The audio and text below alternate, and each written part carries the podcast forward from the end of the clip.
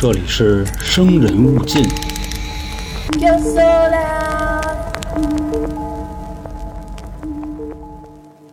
这两天在群里的小伙伴应该都看见了啊，就是命案特别的多，传播最多的那个啊，就是情人节那天广西南宁万达男杀女那个，就也不怎么了啊，就最近这种事儿这么多。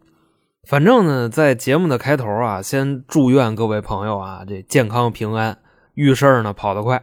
下面啊，开始咱们的节目。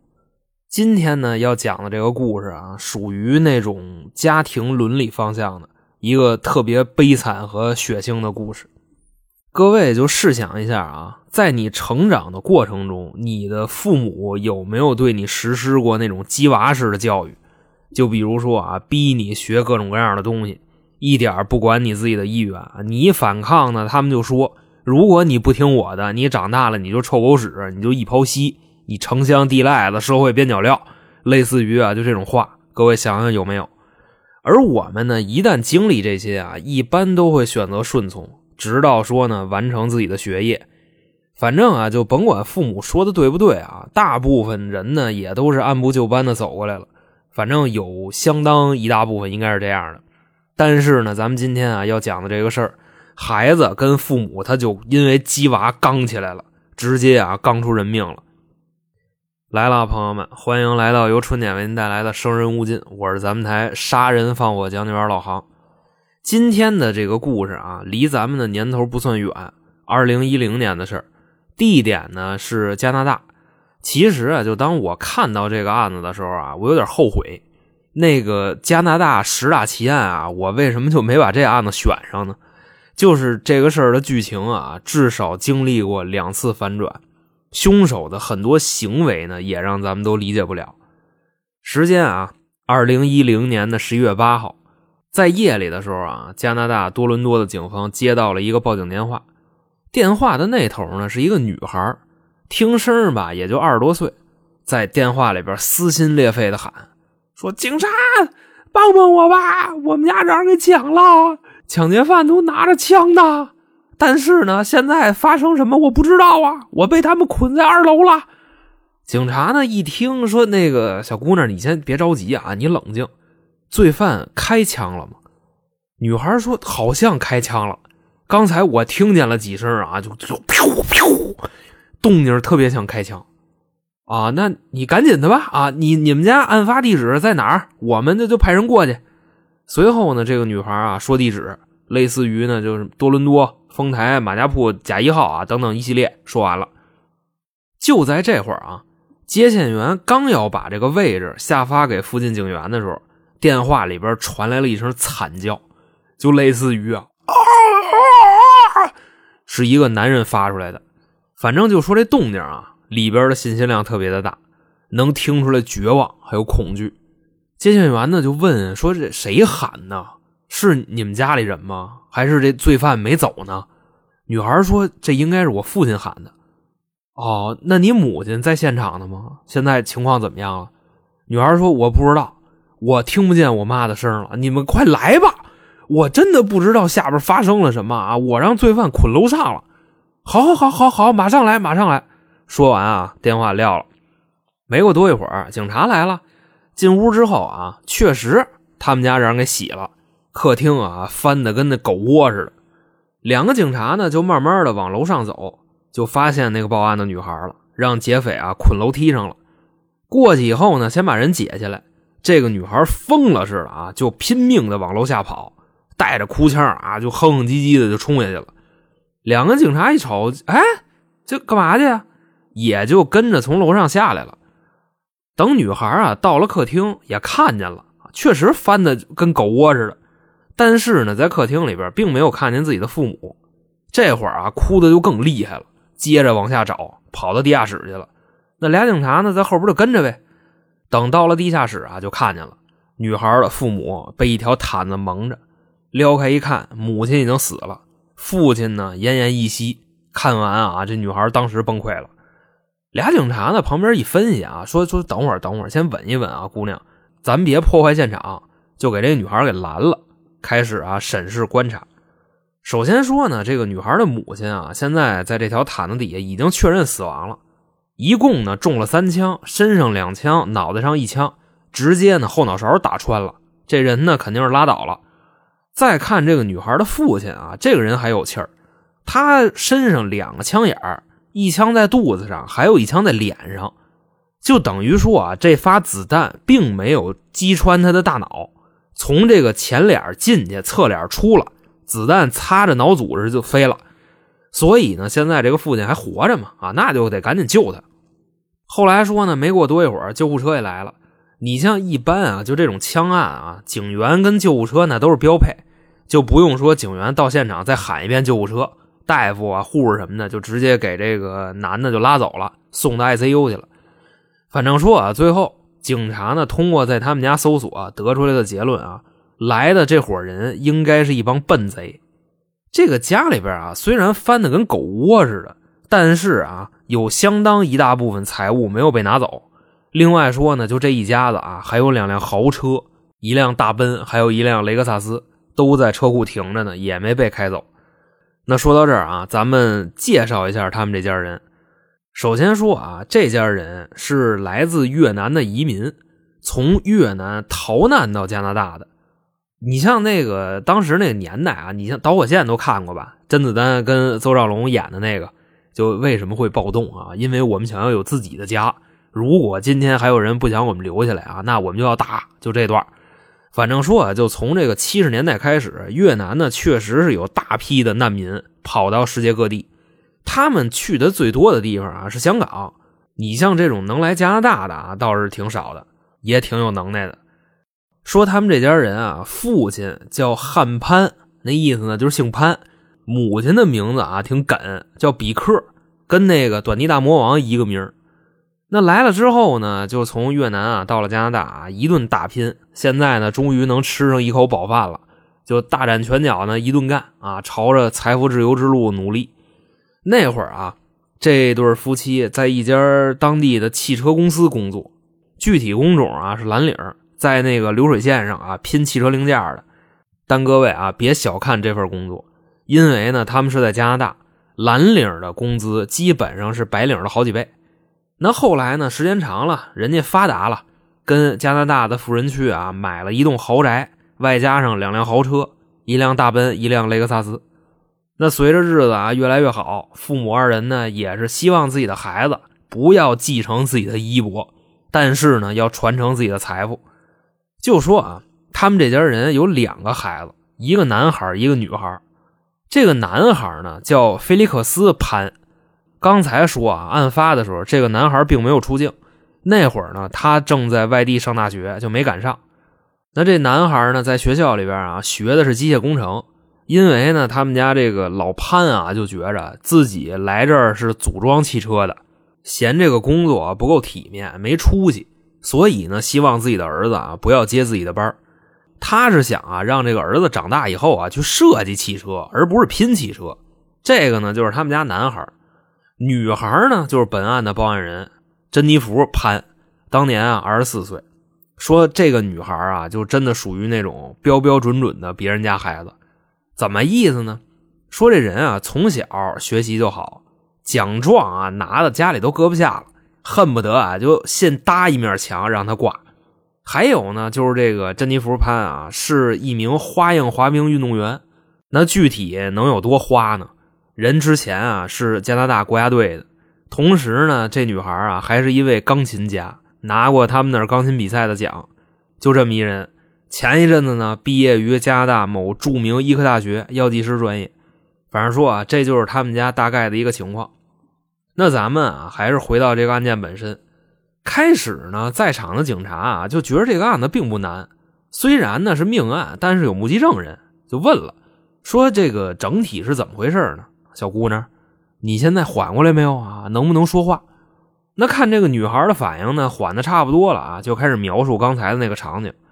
首先说，冲进他们家的这个歹徒是三个黑人，当时呢自己在屋待着呢，并没睡着。就听见啊，外边有脚步声，但是呢，你仔细一听啊，就非常确定这个脚步声根本就不是我爹妈的。心说这谁呀？啊，就把这个卧室的门啊打开了，就往外瞄。结果这门呢一打开，一把枪顶自己脑袋上了，枪管子就塞嘴里了。歹徒呢就站对面了，说把钱交出来，那就甭说了啊，给人钱呗。随后啊，回到屋里拿出来两千五百刀给人家了，说呢这两千五百刀啊是前一阵子啊教小孩弹钢琴啊挣的钱，美元 US dollar 啊两千五百刀让人拿走了。但是呢这个钱啊交出去了，歹徒并没有走的意思，还是把枪顶他头上啊，就问还有没有。詹妮弗呢？一分析说有啊，还有一千一百刀藏在我妈的那个床头柜底下了啊。因为这藏钱最危险的地方就最安全嘛，带着人过去拿。进屋之后啊，父母的卧室里边还有俩黑人，加上胁迫自己的这个啊，这不就三个人吗？给完了钱，三个黑人把这一家子啊赶到楼下的客厅，在客厅里边就审上了，还有没有钱啊？都交出来。但凡啊一会儿我跟哪儿搜出来啊，就都得死。那后来呢？这个父亲啊，就说了几个地方，说我们家这儿有钱，那儿有钱啊，这这有有点钢镚什么的啊。这个一个黑人就去搜，另外的两个呢就看着他们。等这个黑人啊拿完钱回来，就问还有没有啊？怎么这么少？父亲呢就说真没了啊，钱都还了房贷了啊，现在还没还完呢。就这话一出来啊，几个黑人急了啊，就呵啊，你还敢买房？那你是真该死啊啊！直接啊拿手里的枪托子。给这个父亲啊，就咚后脑勺打了一下，打懵了。再往后呢，珍妮弗就说啊，就看见父亲母亲被那两个黑人带地下室去了，我呢被另外一个黑人啊薅头发薅到楼上去了，拿着我的鞋带在二楼给我捆楼梯上了。那等捆我的黑人一下去，我就听见啊楼下有动静，应该是枪响，就类似于就砰砰就这声。等到没动静了，他们好像是走了。我就报警了，整体啊就这么回事听到这儿呢，在场的警察就有一个疑问，说你刚才不是被捆在二楼上吗？我们到场的时候，你还在二楼捆着呢。那请问你是怎么报的警呢？是说这期间你挣脱了，然后等我们来了，你又给自己捆上了吗？这你说不通啊，你有病啊！那小姑娘，你能给我们演示一下你刚才是怎么报的警吗？詹妮弗呢，就琢磨了一下啊，说可以啊，带着两个警察上二楼了。那到了刚才啊被捆的地方，直接站那儿啊，把这个手背到后边，就模拟自己现在啊又被捆在楼梯上。然后呢，就他那个动作啊是什么样呢？两个手在后边捆着，就使劲啊扭这个身子，因为手动不了嘛，扭身子，拿这个左兜啊去找右手，手没动，腰在动。直接啊，这个俩手指头就把兜里那手机给夹出来了。因为说这女孩啊，人家是前国家队的滑冰运动员嘛，挺瘦的。这个动作啊，对于她来说也不难。那之前呢，网上不是好多那种挑战嘛，什么反手摸肚脐眼儿啊，她这个是反手掏兜，对于她来说没什么难度，直接啊把手机就夹出来了。拿出来之后那好办了，解锁呗，打九幺幺，打通了之后对着电话喊。因为那个电话送不到自己嘴边，警察一看啊，那原来这样啊，就又问了，说当时啊，你报警，你对着接线员说你们家出事了，但是就这个电话的听筒离你耳朵那么远，你是怎么听见接线员说话的呢？那说到这儿啊，就要给各位解释一下，就咱们的理解啊，你手机打出去了，开扬声器不就完了吗？但当时的时间啊，是二零一零年。确实啊，有一部分手机是不带扬声器的。那时候呢，你像还有什么诺基亚、摩托罗拉啊，因为苹果刚出到 iPhone 四，用触屏手机的人还是少。那这个珍妮弗的手机呢，就没有扬声器的功能。所以警察问他：“你是怎么听见接线员跟你说话的？”女孩说：“呢，就我当时我把这个音量开到了最大，隐隐约约啊能听见接线员的一点声，那我就跟着说呗。”反正呢，这个警察就核实了一遍他的供词，的确是可行的，就跟这女孩说啊，那我们就先查别的去了啊，你等信儿吧，把这个尸体啊就装走了。另外呢，警察还跟他说啊，就说这几天你们家你也别住了，之后啊我们还来呢，你继续在这儿住啊，可能会破坏现场。女孩说呢，哎，几位放心，你让我住我都不敢在这住，我母亲刚死这屋里了，我怎么住啊？说完，那警察查别的去了。后来啊，通过观看他们家门口的这个监控录像啊，发现了一个不对的地方。说当时呢，确实是有三个人进他们家门，他们家对面的那个探头啊就拍下来了。但这三个人啊，有两个黑人，还有一个白人或者是黄种人。那这个女孩刚才可是说有三个黑人，那这块就有问题。你按理说这屋里再黑，白人跟黑人分不清楚吗？另外还说啊，就这案子感觉就很别扭，一起抢劫杀人案，凶手呢到他们家直接给他妈弄死了，他父亲呢是想弄死，但是呢那子弹打脸上了，擦着脑壳子飞出去了，等于当时没死了。唯独啊，就这个女孩一点事儿都没有，这不就相当于劫匪在现场留了一个目击证人吗？有病啊，都已经杀人了，那为什么不杀他呢？一个羊也是赶，两个羊也是放的。最后啊，还有一个细节是什么呢？他们家是被抢劫了啊，但是那个大门的门锁是没有被破坏的。你按理说这个加拿大的治安是吧？他也不至于路不拾遗，夜不闭户。所以就这事儿啊，警察闹不明白，估计啊，这个案子很有可能没有女孩说的那么简单。那怎么办呢？我拘他，没证据。说要不这样得了。从现在开始，咱们啊就悄悄的监视这个女孩，看她最近啊都干嘛，也只能这样了。再往后啊，警方就乔装改扮，跟踪这个女孩啊，到了她母亲的葬礼，在葬礼上呢，就观察她的表情，发现这个珍妮弗啊，自始至终一滴眼泪没掉过，这个就很不正常了。当时报警哭的跟二五八万似的，参加葬礼不流眼泪。你按理说，你们家出了这么大的事儿，你爹住院了，你妈让人杀了，你能不哭？那你可真是好样的。那除了有一波警员去跟踪他啊，还有一波警察干嘛呢？就分析啊，这个女孩当天的报警电话，反复的去听那个录音啊，看那个音频的面板，就那个波浪线。结果呢，发现啊，这通电话根本就不是像那个女孩说的，离嘴特别远打的。其实啊，就是贴在他嘴边打的。那怎么第一批赶到现场的警察看见他是在楼梯上捆着的呢？所以啊，这一切的答案是什么样？警方大概有一个判断了。不过现在呢，最大的希望啊，就是寄托于 ICU 里边女孩的父亲。如果他能活下来啊，应该能说出来这是怎么回事。那一帮警察呢，就跑 ICU 里蹲着去了。后来呢，过了一阵子，这位父亲醒了。又恢复了几天啊，就可以接受问话了。但是啊，就这么一问，这位父亲说的跟自己闺女说的可一点不一样。他爸是怎么聊这事儿的呢？说啊，在这个抢劫的过程中，看见自己的女儿啊从楼上下来了，而且呢还跟凶手悄悄说什么。而这个凶手啊是他原来的男朋友，一个亚洲人。那一说到这儿呢，警方也明白了。为什么监控里边明明是两个黑人，一个黄人？女孩报警说仨黑人。除了这些啊，这位父亲还说，就我这闺女啊，小的时候特别乖，特别优秀，但自从长大了啊，就一句实话没有了。你们审他没有用。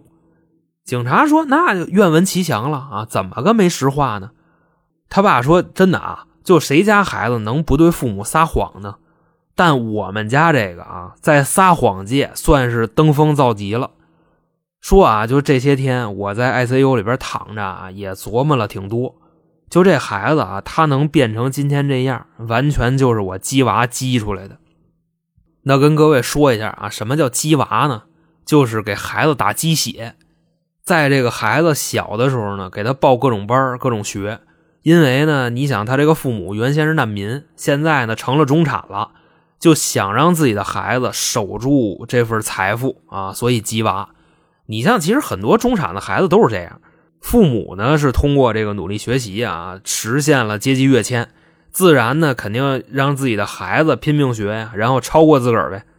他爸呢就说啊，我这闺女珍妮弗上小学的时候啊成绩特别好，后来呢到了初中就跟不上了，这个成绩就开始崴泥了。起初呢，给我们看那个成绩单啊，考的挺差，我们呢就说他呀，教育他，但从此之后啊，就从来没考过低分，全都是 A 加。警察就问呀，说就训斥一回，就这么管用吗？他爸就说啊，就嗨啊，那根本就不是。我这闺女发现考不好，回家得挨骂，就开始干嘛呢？做假成绩单，开始骗我们。后来啊，就我们还特意去他们学校门口那个小卖部问去。每次大考那成绩单啊，都是他自己做出来的，然后在那个小卖部打印的。所以呢，我们就被他一直骗。最后呢，他骗到什么地步呢？他连高中都没毕业。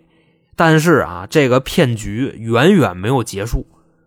那高中没毕业怎么办呢？给自己弄了一个假的录取通知书，加拿大著名医学院啊，药剂师专业。等到开学的时候，还真的拿着大包二包啊，这个上学去了。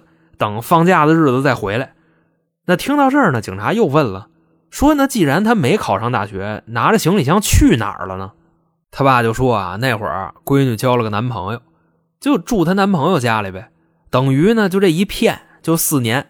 我们给她的学费啊，都让那俩小王八蛋给造了。最后呢，到了毕业的时间啊，买个假文凭回家又骗我们来了。”警察说：“那你这闺女男朋友的信息你有吗？”就刚才你不说他是凶手吗？他爸说我知道这人，但是住哪不知道。这人啊叫丹尼黄啊，姓黄。之前呢是跟自己闺女一个初中的，现在职业是一毒贩子。警察说，那后来你们是怎么发现你闺女撒谎的呢？嗨，那还能怎么发现？你大学毕业以后你得上班吧？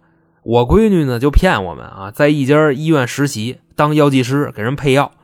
后来呢，有一次啊，我身体不太舒服，我就问她啊，就是我该吃什么药，她呢就老支支吾吾的，我就心说你药剂师，你在这个药房配药，你怎么配的？你说说呗，对吧？我应该吃什么便宜又好用的？结果呢，他说他忘了，有的时候配药是医院里护工帮着给配的，你这都不是人话，护工能上去配药去啊？所以呢，后来啊，我们就玩了玩这个情报工作啊，就开始跟踪他。发现呢，他跟这个丹尼黄啊在一块待着呢，就跟他们家门口蹲了一天。等到他下班点啊，这个到家以后还跟我们编呢。那知道了啊，他是骗我们的，我们就不让他出门了。问他怎么回事啊，就说你说实话吧啊，这一切的一切，珍妮弗的都说了，说那是我男朋友啊，可挣钱了，可又出去了。问他是干什么的，说毒贩子。那我们呢？一听这个啊，这个瞬间信仰崩塌了啊，就炸了，把闺女呢就给软禁了，手机、电脑全没收了，车也不许开了，甚至呢家门也不让她出了。最后呢，珍妮弗就开始闹嘛，在家里砸东西，说要自杀。那后来呢，我们一看他这德行，我们也急了，说就给你两条道，一个啊是你重新复读去考大学，这样你还有救。二十四岁复读一年，二十五岁上大学。珍妮弗呢？一分析，二十五岁上大一，我磕碜不磕碜呀？班里同学以为我蹲六年班呢，就问我啊，那另一条道是什么呀？我说，那你要是不回去上学去，你就从家里滚蛋。珍妮弗一分析啊，那别滚蛋了啊，那还是选第一条道吧。其实呢，说到这儿啊，各位应该已经明白了，或者说整件事已经有脉络了，咱们呢也就不用分析了，这都已经都明牌了。